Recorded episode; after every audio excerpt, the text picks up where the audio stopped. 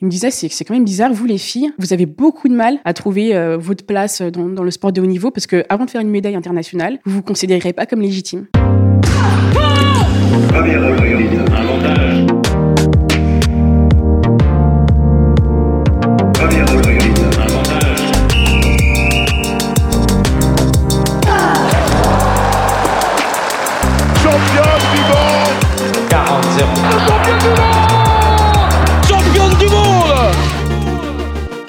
Salut, c'est Cléo et bienvenue sur Championne du Monde, le podcast des femmes qui construisent le sport de demain.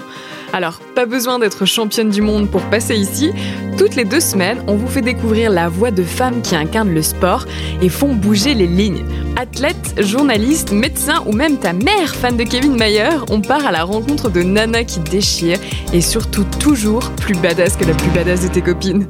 Bonne écoute 2024, nous voilà Une année que les amateurs de sport attendaient impatiemment, une année où nos sportifs et sportives vont tenir le haut de l'affiche et où les émotions vont mettre notre cœur à rude épreuve. Perso, je que ça. Et pour bien commencer l'année, on vous a écouté puisque vous nous avez demandé plus d'entretiens avec des athlètes paralympiques et c'est chose faite avec ce nouvel épisode où la paracayakiste Nelia Barbosa m'a accordé un moment à l'INSEP entre deux séances d'entraînement. J'ai compris en échangeant avec elle à quel point le sport peut être fondateur et fondamental, particulièrement dans les moments plus difficiles de la vie, comme ce fut le cas lors de son amputation alors qu'elle avait à peine 19 ans. Le kayak l'a portée, au sens propre comme au figuré, et lui a fait comprendre qu'elle aussi, elle pouvait devenir athlète de haut niveau malgré son handicap. Comme souvent, c'est son entourage qui a d'abord cru en son potentiel avant qu'elle se rende compte elle-même de ses capacités. Nelia est aujourd'hui vice-championne paralympique de paracanoë et met tout en œuvre pour gravir la grande marche restante dans quelques mois.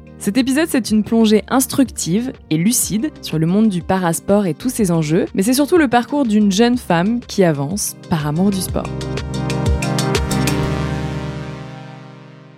Salut Nelia Salut Comment ça va? Bah ça va super et toi? Eh ben écoute, moi ça va toujours. Premier enregistrement de 2024. Exactement, tout premier. Tout premier, premier épisode de cette année euh, qui va être très légèrement chargé. Très légèrement, une, une légère différence. Je sais pas ce qui se passe cette année, mais euh, on m'a dit que c'était un peu particulier. Un peu particulier, effectivement. C'est vrai qu'on en discutait un tout petit peu avant. Tu disais que là, tu avais un emploi du temps très chargé. Ouais, Déjà, bah, sur cette année, déjà, là, ça a commencé l'année dernière, en disant Ouais. les choses. ouais, ouais.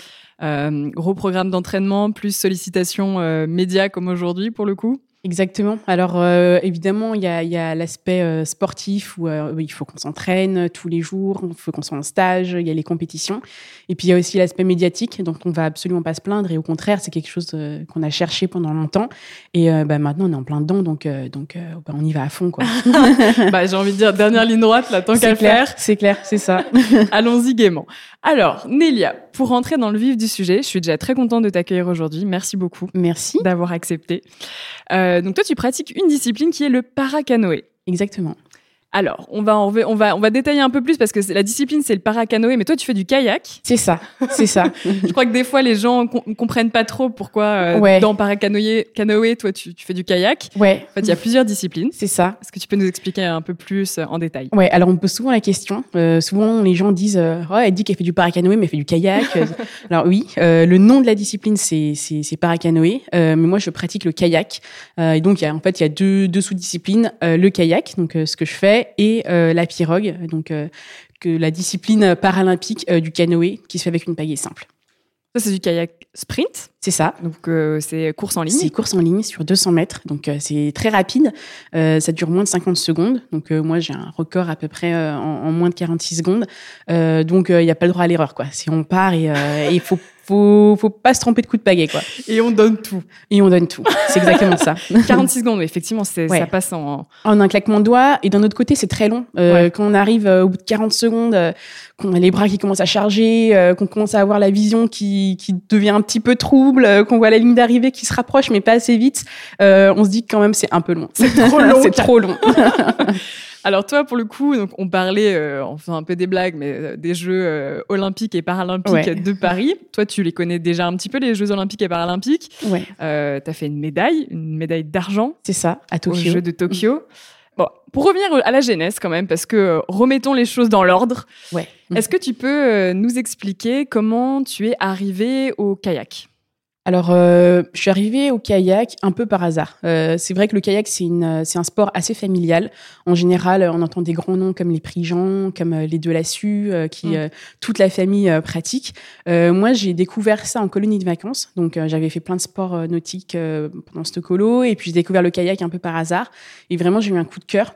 Euh, donc, euh, j'étais déjà porteuse de handicap à l'époque. Euh, et pour moi, sport, ça rimait avec courir. Donc, il était impossible que, que, que je fasse du sport. Donc, à l'époque, je faisais du violon. Pour moi, la musique, c'était mon sport. Et je courais, je courais avec mes avec mes cordes. Euh, et puis, euh, je découvre le kayak et je me dis, mais en fait, bah, c'est un sport, un sport que j'aime beaucoup. Et en plus, un sport que je peux pratiquer. Et en fait, euh, voilà, c'est un sport qu'on peut pratiquer même en région parisienne, parce qu'on a des rivières partout en France euh, et des, des clubs partout en France. Et je suis arrivée dans ce club euh, avec aucune optique de faire de la compétition, de faire du haut niveau, mais vraiment juste euh, être dans la nature, hein, parce que j'avais un besoin mais viscéral euh, d'être en contact avec l'extérieur, avec la nature. Je supportais pas d'être enfermée. Euh, et quand on a 12 ans, bah, en fait, euh, on se lève le matin, on va au collège, on est enfermé dans une salle Ouais. jusqu'à 17 heures, et puis ensuite on rentre à la maison, on fait des devoirs. Et c'est un mode de vie qui me, qui me fonctionnait, enfin qui m'allait pas trop. Et puis je découvre le kayak en fait, euh, où euh, voilà tous les soirs on est sur la Marne, qu'il pleuve, qu'il neige, euh, ou même voilà en plein été quand il fait super beau, super chaud, et ça c'est génial.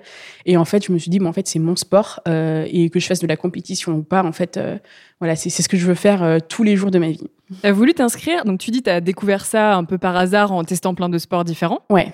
Et c'est toi après qui as demandé à t'inscrire dans un club. Ouais, exactement. Je suis rentrée, euh, je suis rentrée chez moi après cette colo et euh, j'ai dit à ma mère, bah, il faut que je fasse soit du kayak, soit de la voile, parce qu'en fait les deux m'avaient beaucoup plu. Mhm.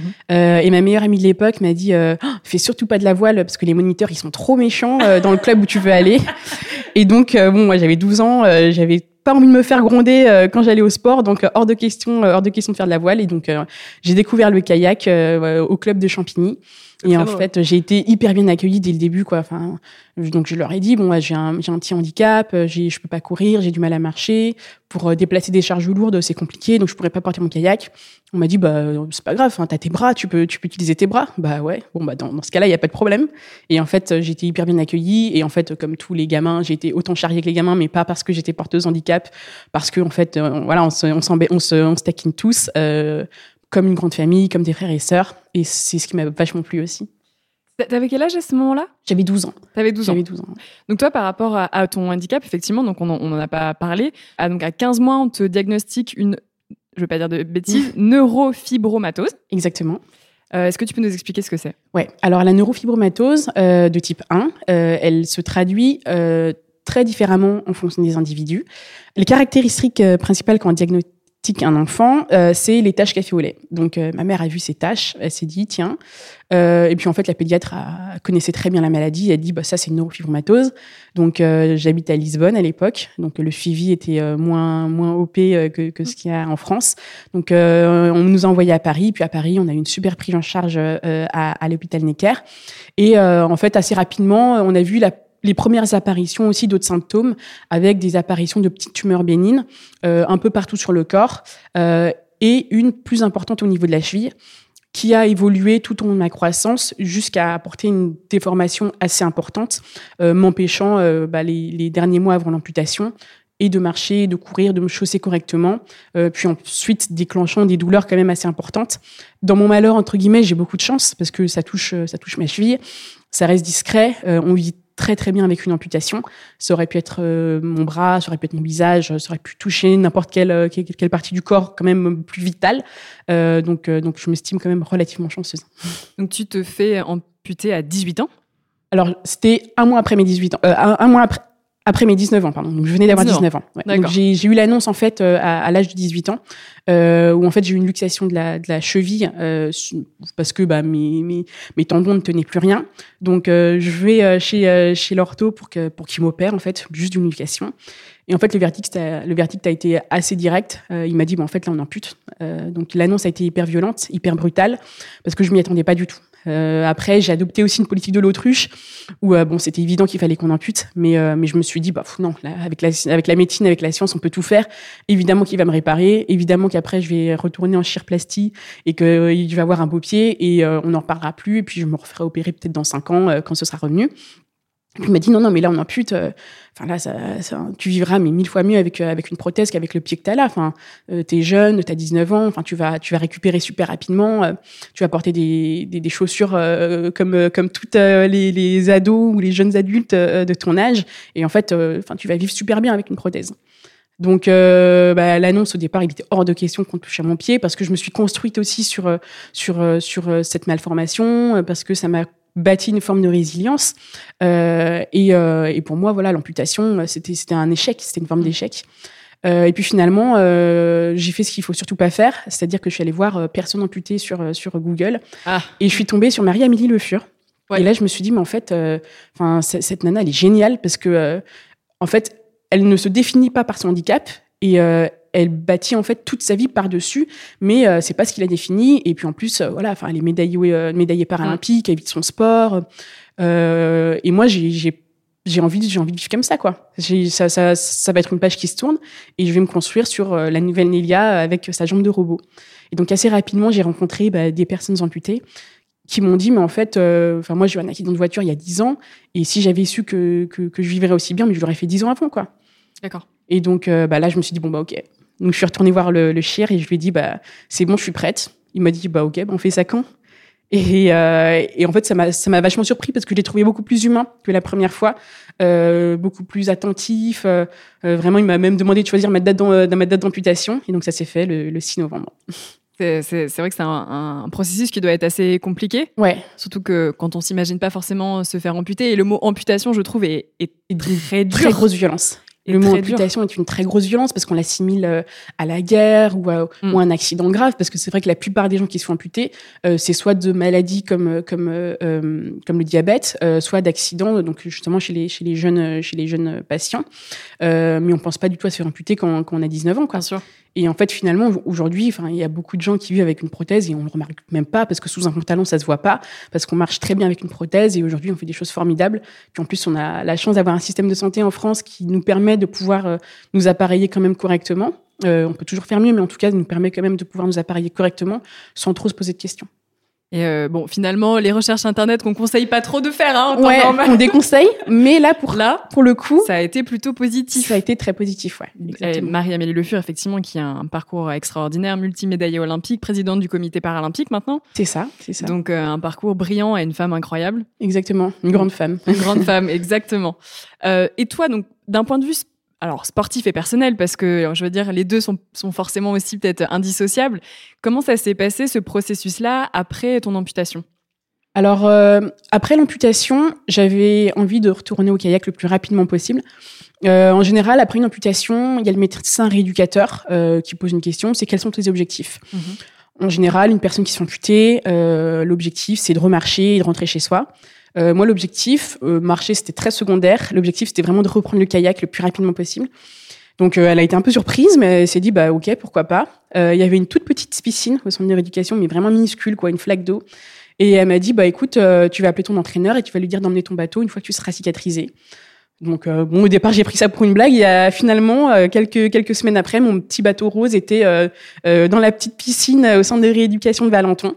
Donc euh, bon, ça en a surpris plus d'un de voir un, un kayak euh, dans la piscine. Mais en fait, moi, ça m'a fait trop du bien de reprendre, de reprendre les sensations, de retrouver euh, un petit peu mon équilibre avec euh, donc un petit, un petit bout de jambe en moins. Et, euh, et je me suis dit, bon, en fait, jamais de ma vie j'arrête le kayak, quoi, même avec un bras en moins, je pense. Parce qu'avant ton amputation, le kayak, c'était euh, quelque chose que tu projetais comme une volonté d'en faire euh, de façon professionnelle ou c'était vraiment un, un- un loisir? Non, pas du tout. Alors, je, je faisais de la compétition. J'aimais déjà beaucoup la compétition, mais euh, jamais je me suis euh, considérée comme athlète, parce que pour moi, athlète, c'est euh, c'est euh, bah, c'est Marie-Amélie Le Fur, c'est Tony Estanguet, mais c'est pas Nélia Barbosa. Et euh, il y a surtout une chose qui m'angoissait énormément, c'est que je me disais, mais en fait, euh, je vais passer mon bac, et après mon bac, si ça se trouve, euh, je vais devoir déménager pour les études, euh, je vais devoir me consacrer à 100% pour mes études, et ma plus grande angoisse, c'était vraiment d'arrêter le kayak. Ouais. Il était hors de question que j'arrête le kayak. Et donc, en fait, j'avais envie que le kayak rentre dans ma vie d'une façon ou d'une autre, mais euh, j'ai jamais pensé euh, euh, un jour devenir une grande athlète, comme on dit. Est-ce que c'est ton amputation justement qui t'a fait changer un peu de regard? Alors, euh, c'est pas vraiment mon amputation, parce qu'en fait, euh, assez rapidement après l'amputation, euh, j'ai rencontré euh, notamment ma, ma médecin rééducateur qui me suivait à l'époque et qui continue de me suivre un petit peu aujourd'hui, euh, qui me disait, mais en fait, il faut absolument que tu tentes les Jeux paralympiques. euh, Enfin, tu fais du sport depuis, enfin, tu es, t'es- tu t'es doué en sport, tu fais du bateau depuis que t'es t'es petite. euh, en fait, euh, on, a, on recherche des profils comme toi euh, sur la relève et pour les Jeux de Paris 2024. Il faut absolument que tu tentes, quoi. Et moi, je lui disais, mais enfin, tu te rends pas compte? Enfin, moi, je suis pas une athlète. Moi, je suis, je suis sportive, mais je suis pas une athlète.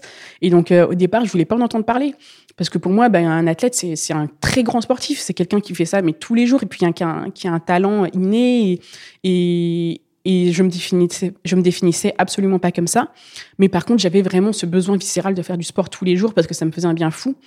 Et finalement, un jour, euh, j'ai encadré un, groupe de, jeunes, euh, donc c'était leur première année de bateau, euh, sur un bassin un été à Saint-Pierre-de-Bœuf. C'est à côté de Lyon. Et je rencontre donc ces, deux athlètes, donc Sylvain Curigné, qui est un ancien athlète, qui ensuite est devenu entraîneur national en, slalom, et Émilie Fer, pareil, ancienne athlète, médaillée d'or aux Jeux Olympiques, et qui me disent... euh, mais en fait, euh, enfin, tu te débrouilles super bien en slalom. euh, tu sais qu'on recherche des athlètes euh, euh, qui, qui sont amputés euh, pour pour les Jeux de Paris. euh, Est-ce que ça te tenterait euh?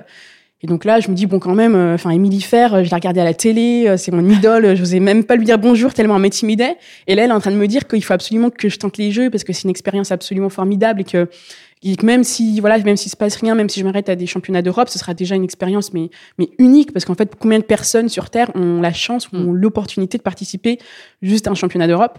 Et donc je me suis dit bon je vais tenter je vais leur faire plaisir je vais tenter mais par contre je leur promets rien. Et, euh, et finalement bah voilà c'est c'est ça s'est fait petit à petit et je suis arrivée pas par hasard mais presque euh, juste en, en faisant les bonnes rencontres euh, au bon moment et c'est vraiment euh, Enfin, Aujourd'hui, j'en suis hyper reconnaissante et euh, envers euh, Sylvain et Émilie, mais aussi envers mon médecin qui m'a qui m'a qui m'a dit bah voilà qu'il fallait y aller, qu'il fallait foncer, et envers toute l'équipe médicale aussi qui m'a accompagnée tout au long de mon processus, mais depuis que je suis en pédiatrie, depuis que j'ai deux ans, et puis évidemment envers le staff qui me suit au quotidien sur mon entraînement.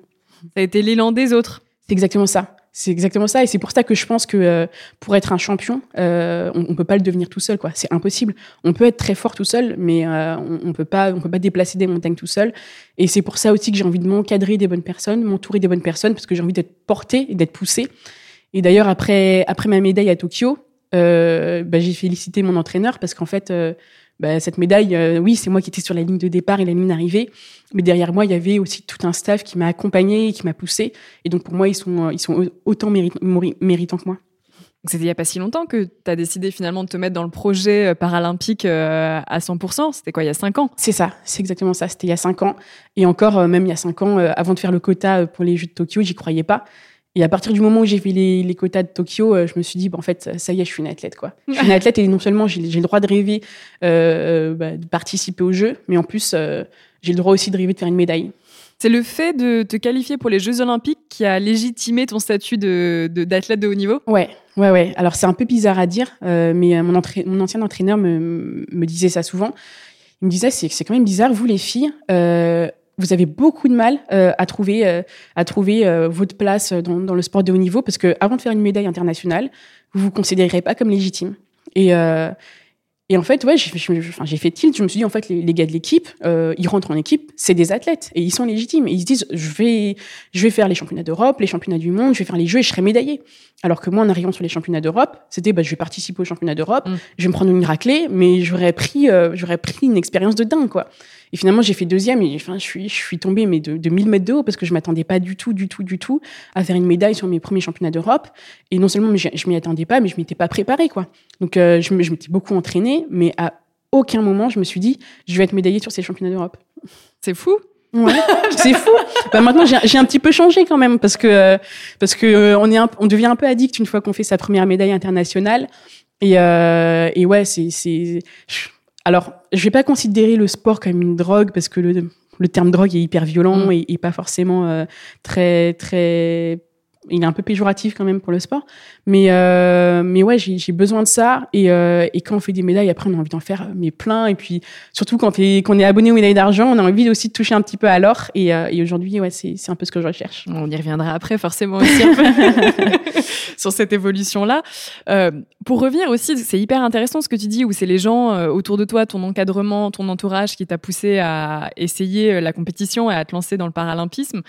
Comment s'est faite cette, euh, cette euh, adaptation? Parce que entre, euh, entre le kayak traditionnel et le kayak, le, para, le paracanoë, il y a une différence aussi. Est-ce qu'il y avait des structures qui pouvaient t'accueillir? Comment ça s'est passé tout ça? Alors la transition a été assez naturelle, on va dire, parce que je suis dans un club qui est multidisciplinaire. Et j'ai un entraîneur qui est hyper hyper investi, un entraîneur de club. Euh, et donc, dès qu'on a commencé à parler du projet Paracanoë, il m'a dit, bah, écoute, si c'est si ce que tu as envie de faire, je vais t'accompagner. Euh, et c'est quelqu'un qui, euh, si mon objectif c'est de gagner les championnats du monde, il va m'accompagner autant que si je lui dis mon objectif euh, c'est d'être championne de France. Euh, donc euh, voilà, petit à petit. Donc au départ, je faisais les entraînements avec les autres les, les, autres jeunes du club, donc en slalom. Donc le slalom, c'est la même discipline que Tony Estanguet. Mhm.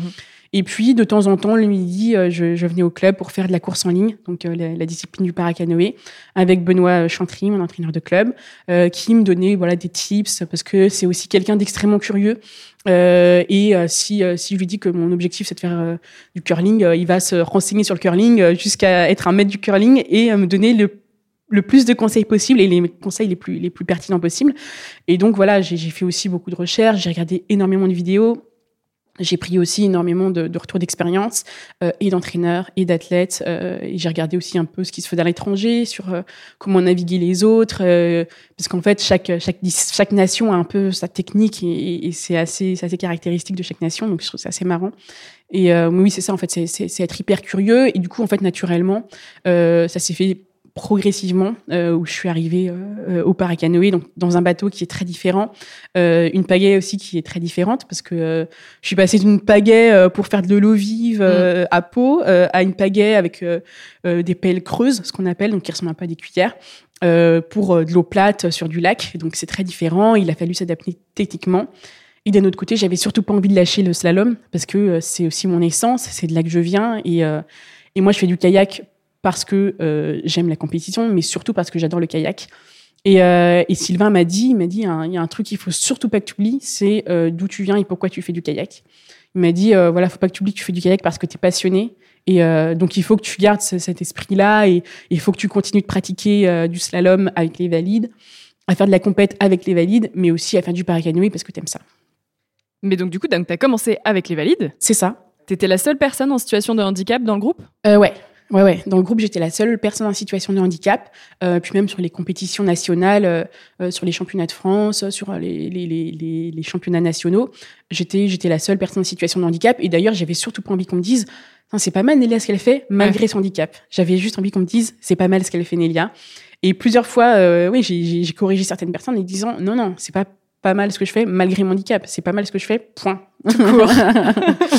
Au niveau du, du matériel, est-ce qu'il y a des adaptations à faire? Euh, Est-ce que c'est différent euh, du, du, matériel des valides? Est-ce que là-dessus, il y a dû avoir des, des, petites euh, spécificités? Ouais, alors le bateau est un petit peu différent. Euh, il est un petit peu plus large que le bateau des valides, euh, donc il freine un petit peu plus. Donc il a fallu que je, enfin que j'achète un bateau. Enfin d'ailleurs, j'ai été aidé, je l'ai pas acheté, je l'ai pas acheté. C'est la, la région et le club qui l'ont acheté pour pouvoir pratiquer, pour pouvoir après arriver en compète avec le bateau adapté à adapté au, au, para, au paracanoë. Euh, et après, il a fallu aussi que j'adapte ma prothèse euh, pour qu'elle soit aquacompatible et qu'elle puisse reproduire le plus fidèlement possible le mouvement que j'ai euh, sur ma jambe valide. D'accord. Donc au niveau, parce qu'on se rend pas trop compte de, euh, des mouvements euh, que tu dois faire aussi euh, dans, dans ton kayak. La, le positionnement des jambes, des genoux, etc. est important. C'est hyper important. Euh, donc souvent on me dit mais le kayak t'as pas besoin des jambes, c'est juste les bras. Alors le kayak c'est un sport hyper complet, donc on a besoin des jambes, des abdos, des bras, des épaules, de partout. Et donc c'est hyper important d'avoir une super coordination euh, et donc de pouvoir utiliser sa jambe droite aussi bien que sa jambe gauche. Euh, et donc c'est pour ça aussi que par exemple en musculation, euh, je fais beaucoup, beaucoup d'exercices aussi sur le bas du corps parce qu'il est important que ma jambe, ma jambe amputée travaille autant que ma jambe, ma jambe valide. Et ça, euh, le matériel, ça a un impact vraiment sur la performance euh, alors, dans un premier temps, non. Euh, moi, quand j'ai commencé le kayak, j'avais un, un bateau euh, tout pourri euh, Mm.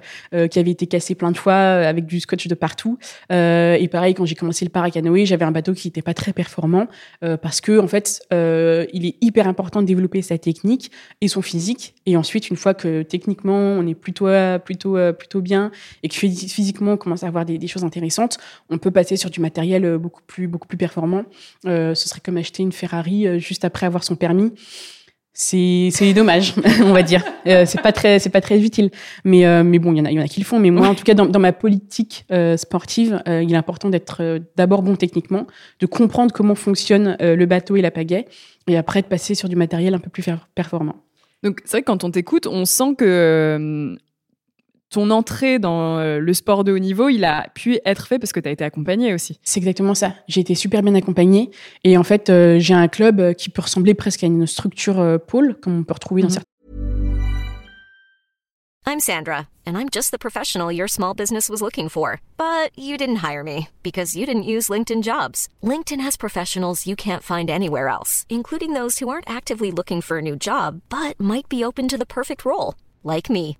In a given month, over 70% of LinkedIn users don't visit other leading job sites. So if you're not looking on LinkedIn, you'll miss out on great candidates like Sandra. Start hiring professionals like a professional. Post your free job on linkedin.com/people slash today. dans certains pôles en France, euh, parce que j'ai un entraîneur qui est là tous les soirs, euh, parce qu'on a une salle de muscu à disposition euh, dans le club, qu'on a des bateaux, euh, enfin les, jeunes quand ils commencent le bateau, ils sont pas obligés d'acheter tout de suite un kayak parce que c'est quand même un, certain investissement. Ils peuvent profiter du matériel qui est mis à disposition par le club et ensuite, bah, quand ils grandissent, voilà, il, faut il faut investir dans un kayak pour pouvoir aller chercher de la performance. Mais on n'est pas voilà, on n'est pas un club. Je veux dire, où il y a une séance par semaine et, euh, et on vient quand on peut. C'est vraiment, euh, ils sont vraiment hyper investis. Et j'ai un entraîneur qui est surinvesti. ouais. Tu as déjà rencontré d'autres euh, personnes qui, justement, eux, n'ont pas eu cette chance-là? C'est vrai que j'ai eu l'occasion dans d'autres interviews d'interviewer des personnes qui se disaient en fait moi je ne me rendais même pas compte qu'en tant que personne en situation de handicap je pouvais faire du sport à haut niveau. Ouais. Ouais, ouais, bah, rien qu'en équipe de France, il y a certains, j'ai pu discuter avec certains athlètes, euh, donc en paracanoë, qui disaient, mais en fait, le, le, le club, il est pas adapté à mon handicap, donc euh, rien que pour se changer dans les vestiaires, en fait, c'est pas possible. Oui, j'ai pas forcément quelqu'un qui peut mettre mon bateau sur l'eau euh, tous les jours, alors que bah, il faut que je m'entraîne tous les jours. Et c'est vrai qu'en fonction des handicaps, on a besoin plus ou moins euh, euh, d'être accompagné de très près. C'est vrai que moi, bon, je prends mon bateau sur sur l'épaule et je le pose sur l'eau, même si je suis toute seule. Une personne qui est par exemple en fauteuil ou qui est amputée un petit peu plus haut que moi, déjà transporter le bateau c'est plus compliqué, se mettre à l'eau, être sûr que le fauteuil il soit toujours là quand on revient à la fin de la séance, parce qu'il y a un, un athlète qui s'est fait piquer son fauteuil déjà, Mais Euh, non. si pendant, pendant une séance, Euh, et bon il a été retrouvé au fond de l'eau. Mais, euh, mais oui, les gens sont pas toujours très bienveillants. Ah ouais. Mais, euh, mais oui, aujourd'hui, euh, tous les clubs en France euh, ne permettent pas euh, euh, voilà, de pratiquer du sport euh, de haut niveau et encore moins de pratiquer du sport quand on est en, quand on est en situation de handicap. Euh, et c'est ouais, c'est dommage. Est-ce que toi justement c'est aussi quelque chose maintenant qui te tient à cœur de visibiliser aussi euh, euh, bah, le paralympisme on va dire? Bah, pour moi, c'est hyper important. Euh, pour moi, n'importe qui devrait pouvoir euh, s'inscrire dans un club sportif sans avoir à se poser de questions. Euh, et euh, voilà, petite, j'aurais aimé me dire à 8 ans, bah, si j'ai envie de faire du kayak ou n'importe quel autre sport, il suffit juste que j'aille en club et que je donne mon fichier d'inscription comme n'importe quel enfant. Et aujourd'hui encore, beaucoup de personnes se posent des questions et se disent, mais en fait, je suis handicapée, donc je peux pas faire de sport. Et, et bah, c'est pas complètement faux, parce que si l'infrastructure n'est pas adaptée, bah, va dire à une personne en fauteuil, bah, ouais, pas de souci. Par contre, faut que tu montes les escaliers avec le fauteuil sur le dos. Mm. Euh, bah, tu peux pas rentrer par la porte parce qu'elle est pas assez large. Et ensuite, bah, tu peux pas faire de kayak euh, pendant l'hiver parce que l'eau est trop haute et le, le ponton n'est pas adapté euh, à, à- à ce que tu puisses monter sur le, sur, sur le ponton. Donc, euh, donc, je pense qu'aujourd'hui, on parle de plus en plus euh, du, du paralympisme et du parasport, mais euh, il faut aussi derrière qu'il y ait une vraie politique de développement qui, qui, qui se mette en, en place, notamment dans les clubs, parce qu'en fait, c'est le premier endroit où la personne va aller pratiquer un sport. En fait, quand, quand on commence, quand on commence un sport, c'est en club, c'est pas en pôle France, c'est pas euh, c'est pas euh, en pôle espoir. Euh, et sur les pôles France, on commence à avoir des adaptations, mais c'est déjà pas assez. En fait, c'est la dernière étape, le pôle France. La, première étape, c'est le club, et euh, c'est le premier endroit où on doit pouvoir euh, pouvoir pratiquer librement, sans forcément penser à la compétition. Est-ce que tu as le sentiment que ça évolue et que ça évolue plus vite depuis qu'on sait que les Jeux olympiques et paralympiques seront à Paris? Alors, ça évolue jamais assez vite, à mon goût, euh, mais euh, ça évolue doucement. On sent que les gens prennent conscience que la pratique du sport euh, est vraiment un, un, un, enjeu environnemental et, et, sociétal majeur, euh, de plus en plus. Euh, mais même pour une personne, je veux dire, valide, qui n'est pas en situation de handicap, c'est déjà compliqué de se dire, bah ouais, il faut que je fasse du sport, il faut que je sorte de chez moi le soir après le boulot, après l'école, et c'est pas évident.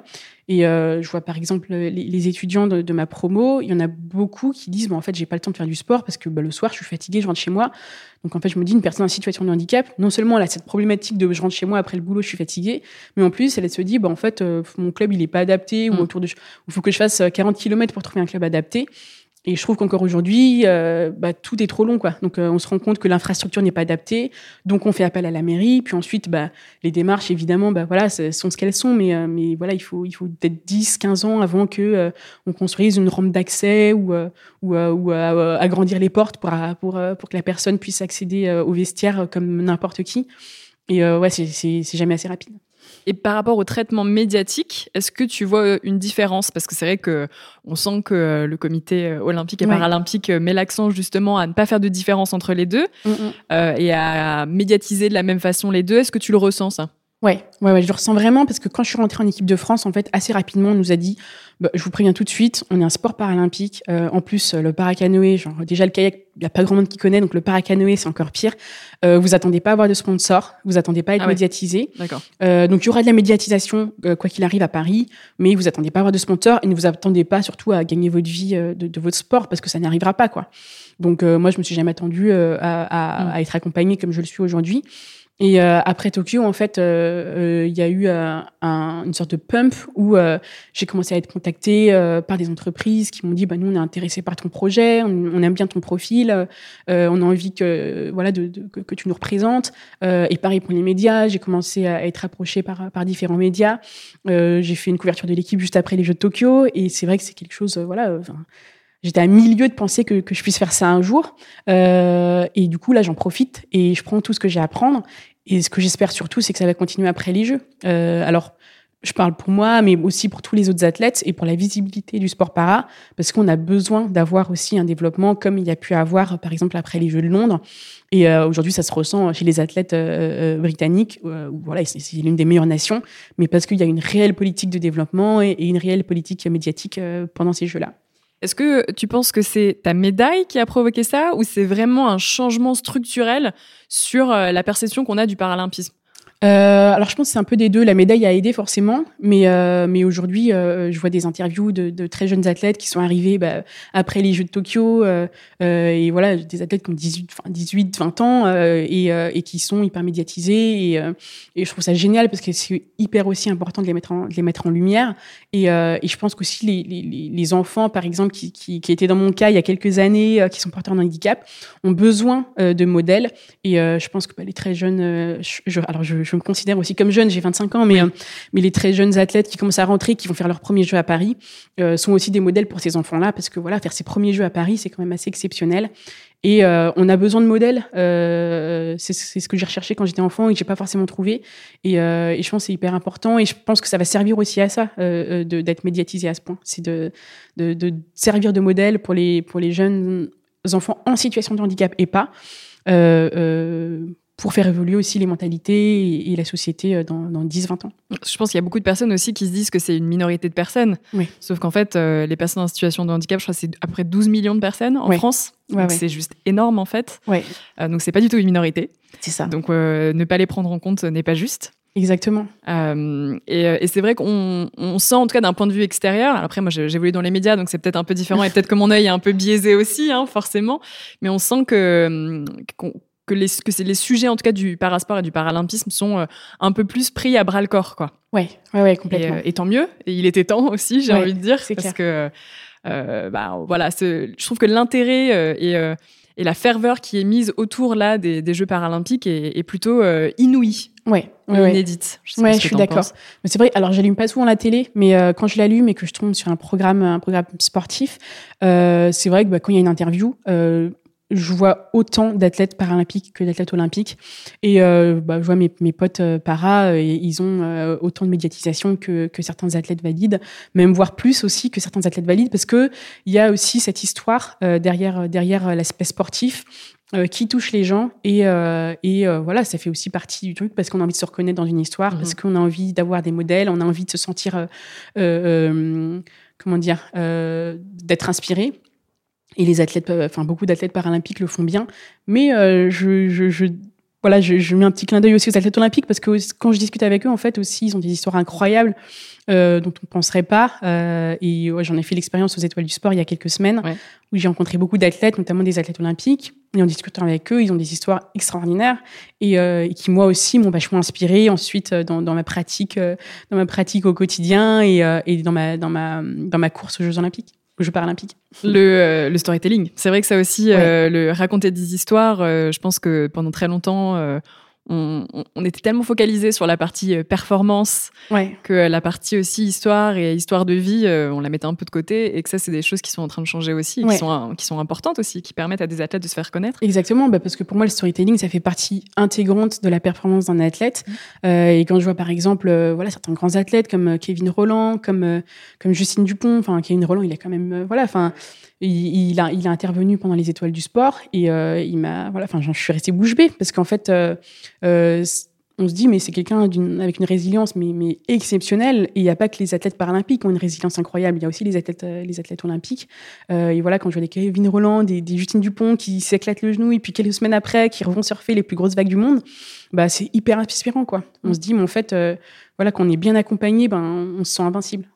Toi, tu sens le sport, ça a aussi été un moyen d'empowerment pour toi? Ouais, ouais, complètement. Euh, c'est vrai que bah, depuis petite, euh, j'ai mes petites épreuves de vie et, euh, et à chaque fois on me dit mais est-ce que t'en parles? Est-ce que tu trouves qu'elle, enfin est-ce que tu vois des psys et tout? Je mais en fait j'arrive pas à parler et moi ça me fait pas du bien de parler.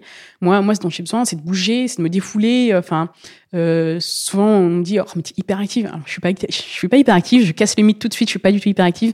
Mais par contre euh, c'est c'est une forme de thérapie et ça me fait un bien fou et euh, c'est aussi ce qui me définit. Euh, voilà, j'ai j'ai les cheveux bouclés, j'ai des lunettes et, et j'ai un besoin viscéral de faire du sport. Parle de thérapie, c'est toujours les grands mots, le sport, c'est Ouais. la thérapie, tout ça, mais finalement, un, un peu. Finalement, un petit peu, finalement un petit peu, parce qu'en fait, tout de suite après mon amputation, euh, quasiment euh, dix jours après, euh, j'étais euh, dans une salle de sport à reprendre doucement, euh, à, à refaire de la musculation, euh, parce que pour moi, c'est aussi euh, c'est un, c'est un enjeu, un enjeu euh, environnemental hyper important. Euh, Aujourd'hui, il faut faire du sport et, euh, voilà, c'est assez prouvé quoi. Ça, ça, permet de se sentir mieux et dans sa peau et dans sa tête. Euh, et, je le remarque quand je fais pas de sport pendant longtemps, je suis pas bien quoi. Je sens que j'ai besoin de, de pratiquer. Alors pas forcément du kayak, mais ça va être n'importe quoi. Ça va être de l'escalade, ça va être du surf, n'importe quelle activité qui me fait prendre conscience de mon corps et qui me fait bouger, qui, qui me fait même découvrir de nouveaux sports parce que j'adore découvrir de nouveaux sports.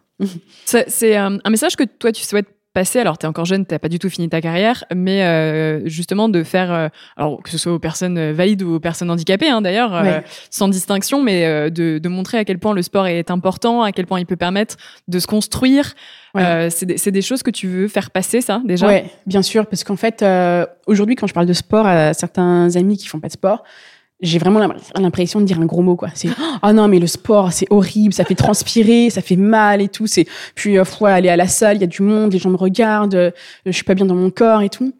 Et euh, bah ouais, bah, le, le sport ça fait ça fait peur parce que bah on a des courbatures, mais euh, mais le sport c'est pas que de la performance, c'est pas que du dépassement de soi, c'est aussi euh, c'est aussi de la passion. Euh, le kayak, on peut pratiquer du kayak quand on a 70 ans, quand on a 80 ans, mais juste parce qu'en fait, euh, on est dans un bateau, on est porté, on est sur l'eau, on découvre des rivières, on découvre des, sites, euh, rien qu'en France, absolument exceptionnels. Puis ça nous fait rencontrer aussi des personnes exceptionnelles. Et, rien que sur cet aspect humain, c'est hyper intéressant parce que voilà, moi j'ai fait des super rencontres grâce au sport et je sais que je vais continuer d'en faire aussi grâce au sport. Ce projet, ce projet paralympique euh, Paris euh, 2024, comment tu l'abordes? Forcément, je, je te suis obligée de poser la question, nous sommes en 2024. Ouais.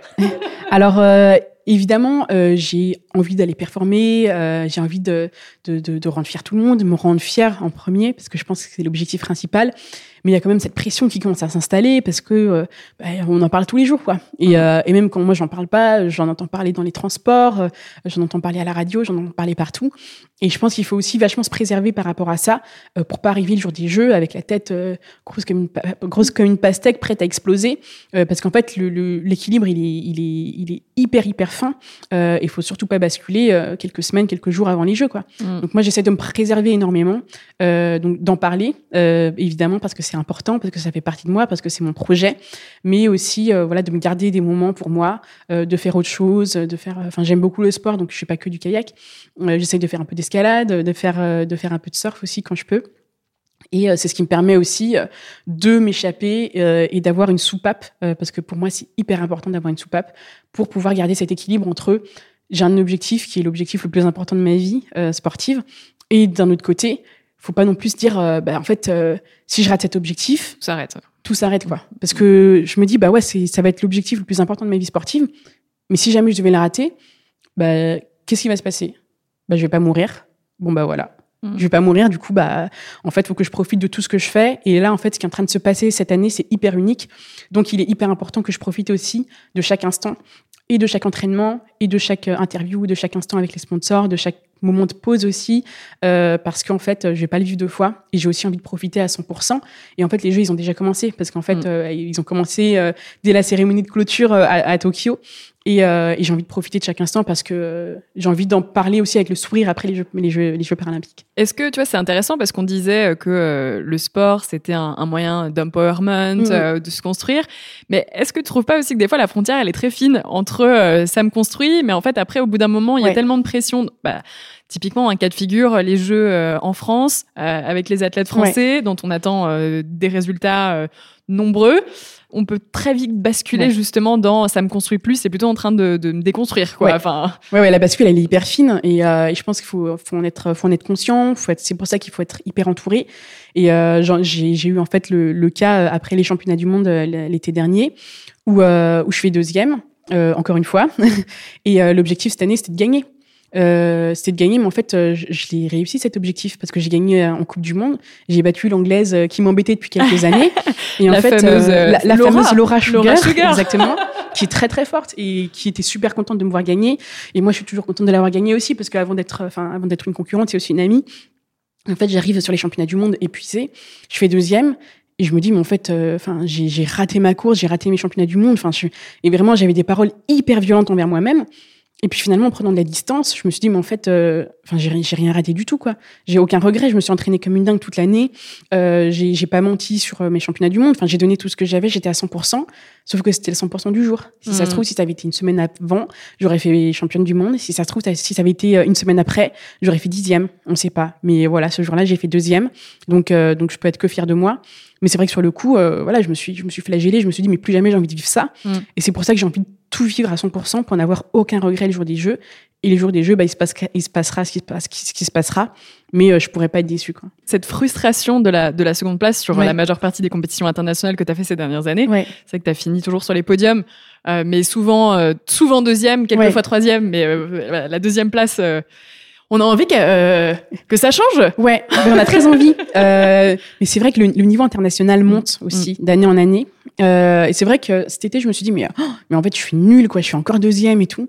Puis je me dis, mais attends, mais euh, enfin, Nélia, t'imagines, t'es, t'es nulle, mais derrière, il y a quand même euh, euh, la, la, il y a quand même l'allemande qui est très forte aussi. Donc euh, c'est déjà euh, génial que tu l'aies battue. Puis derrière, il y a plein de filles aussi qui rêveraient d'être, euh, enfin, juste d'être en finale, quoi, ou d'être dans le top 3. Et donc, euh, je, peux, je peux pas me dire que je suis nulle. Donc euh, j'ai progressé par rapport à mes championnats du monde. Je continue de progresser et j'espère que je vais, je vais continuer sur cette lancée-là. Et finalement, d'avoir fait deuxième cette, cette année, ça m'a montré aussi que j'avais progressé parce qu'en fait, euh, si j'étais si j'étais restée au même niveau que l'année dernière, bah, je serais, je serais cinquième, peut-être sixième. Euh, puis en plus, faut pas oublier que cette année, j'ai gagné ma première Coupe du Monde et Mhm. j'ai battu l'anglaise pour la première fois. Et c'est pas rien. Ça veut dire que je suis capable, que je peux le faire et que, enfin voilà, je, je vais le refaire. Et, Tu sens, euh, tu sens que ça a été un déclic, ça? Ça a été un déclic. Ouais, ouais, ça a été un déclic parce qu'en fait, euh, c'était l'une des courses les plus stressantes de ma vie, euh, alors que c'était une Coupe du Monde, donc il n'y avait pas d'enjeu particulier. Mais je me suis dit, mais en fait, là, euh, là, là, je vais la battre. Et je sais pas, je l'ai senti, c'était viscéral. Je me suis dit, là, je vais la battre. L'intuition. C'est ça, une intuition.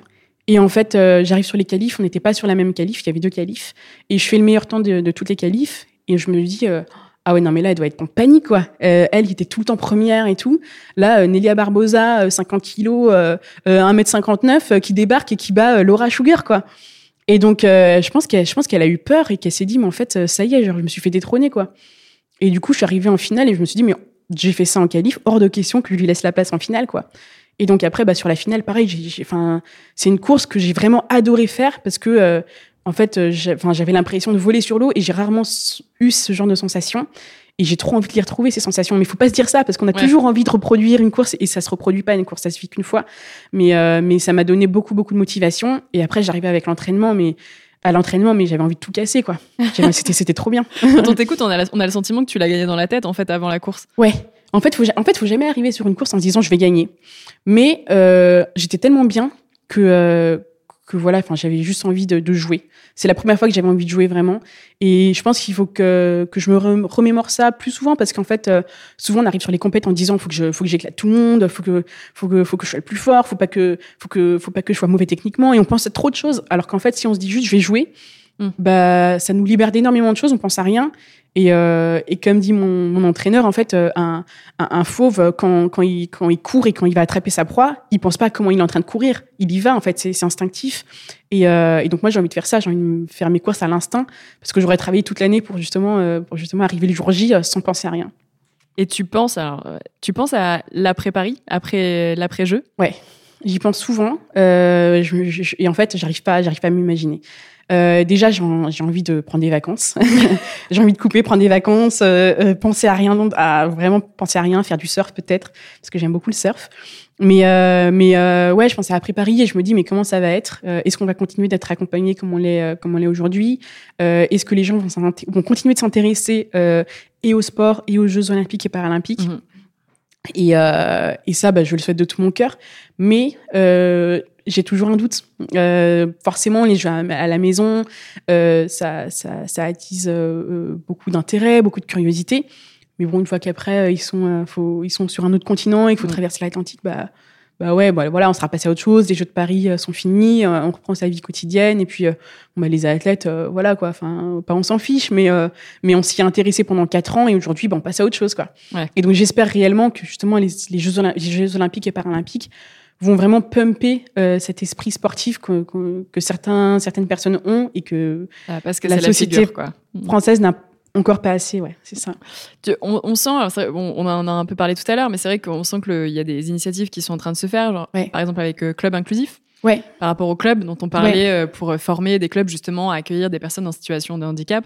Ça, c'est des choses qui sont amenées à durer, hein, ça va pas s'arrêter. Justement, c'est impulsé par les Jeux en France, Ouais. mais euh, c'est amené à durer et justement aussi à derrière euh, se généraliser euh, dans toute la France et dans tous les clubs. Euh, je pense que euh, les Jeux paralympiques déjà, euh, rien que pour les pour les personnes en situation de handicap, euh, vont être euh, euh, hyper stimulants et vont être un, un moteur réellement euh, pour se dire bah voilà ces ces personnes-là elles sont hyper inspirantes. Euh, ouais, on peut faire du sport euh, quand on est en situation de handicap et notamment avec ce développement euh, du, du du dispositif la relève où je l'espère on va voir beaucoup d'athlètes de la relève médaillés euh, ou, ou en finale où on va se dire mais en fait euh, on peut commencer un sport euh, relativement tard en ayant déjà un petit passif sportif Mhm. et euh, faire de, de très grandes choses, même en situation de handicap.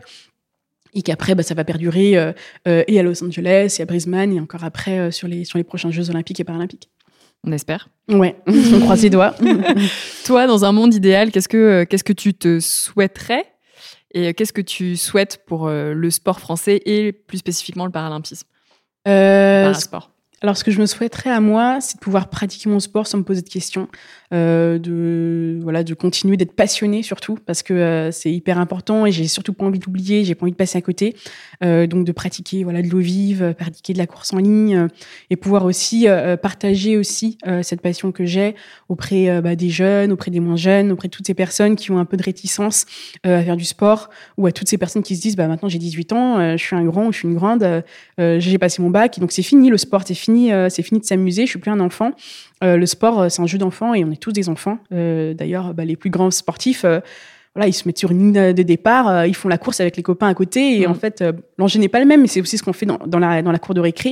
Et je pense que c'est aussi important de garder cet esprit, voilà, de cet esprit enfantin qu'on a tous dans un petit coin de la tête et qui permet aussi d'être plus léger, d'être en bonne santé mentale en tout cas. Et pour le milieu du, du paralympisme et du parasport Bah, j'espère que ça va continuer de se développer. On a vu qu'il y avait, euh, il y avait une, une bonne, une bonne lancée euh, pour, pour les Jeux de Paris. J'espère qu'on va continuer le dispositif La Relève, bien sûr, mais j'espère aussi que ça va permettre de découvrir des talents, mais pas forcément que des talents, aussi des personnes qui, euh, qui sont en situation de handicap, euh, qui sont rentrées dans le dispositif au départ peut-être pour faire du haut niveau et qui finalement se sont découvert une passion et qui vont faire de cette passion en fait, euh, voilà, juste un sport euh, loisir, euh, pratiqué parce que ça fait du bien. Mais pas forcément faire du haut niveau parce que le sport c'est pas juste faire du haut niveau c'est aussi c'est aussi rencontrer des personnes c'est aussi juste aller voilà au club une fois par semaine c'est déjà c'est déjà super Et le haut niveau, c'est vrai que c'est une toute petite partie. c'est exactement ça Une toute le petite partie. tout petit point Mais que euh, c'est pas parce qu'on est, on ne devient pas sportif de haut niveau qu'il ne faut pas faire de sport. Et bien au contraire. exactement exactement Bien au contraire. contraire. Merci beaucoup, euh, Nélia. bah merci à Euh, toi je te remercie pour ce moment. Je te remercie pour euh, ton discours, ces apprentissages aussi. Et, euh, et en tout cas, je te souhaite euh, beaucoup de réussite pour cette année olympique et paralympique. merci beaucoup Et, euh, et puis, bah, les résultats, euh, les résultats. euh, moi, je vais rien dire de particulier, mais en tout cas que tu souhaites, et en Ça tout cas d'être euh, heureuse et, euh, et, et, et fière de ce que tu as fait. Voilà. merci beaucoup merci Je te dis euh, à très bientôt, et puis je ne peux, comme d'habitude, que vous euh, encourager à suivre Nelia sur les réseaux, en tout cas de suivre ses résultats cette année, et surtout de la regarder lors des Jeux paralympiques, qui auront lieu de nous la date. Euh, alors je vais te dire la date de la finale parce que bon Ouais, on va Bien c'est sûr. le dernier jour des Jeux paralympiques donc Ah. le 8 septembre Voilà, en plus, 8 septembre, tous devant vos télévisions, ou même encore mieux, allez la voir en live. directement à Vers-sur-Marne Exactement. Merci beaucoup Nélia, à bientôt. merci à Salut. bientôt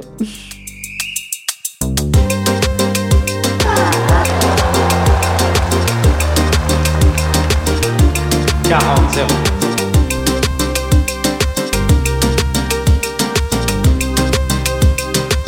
Cet épisode vous a plu, n'hésitez pas à vous abonner à Championne du Monde sur les plateformes d'écoute et à nous laisser commentaires et étoiles sur Apple Podcast. Et rejoignez-nous sur Instagram pour plus de news et infos sur le sport féminin. À bientôt!